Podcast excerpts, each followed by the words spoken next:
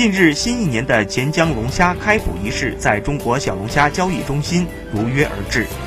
湖北省潜江市副市长陈庆忠走进景域公益文旅直播间，以主播身份在网络推销平台上为网红美食钱江小龙虾打 call。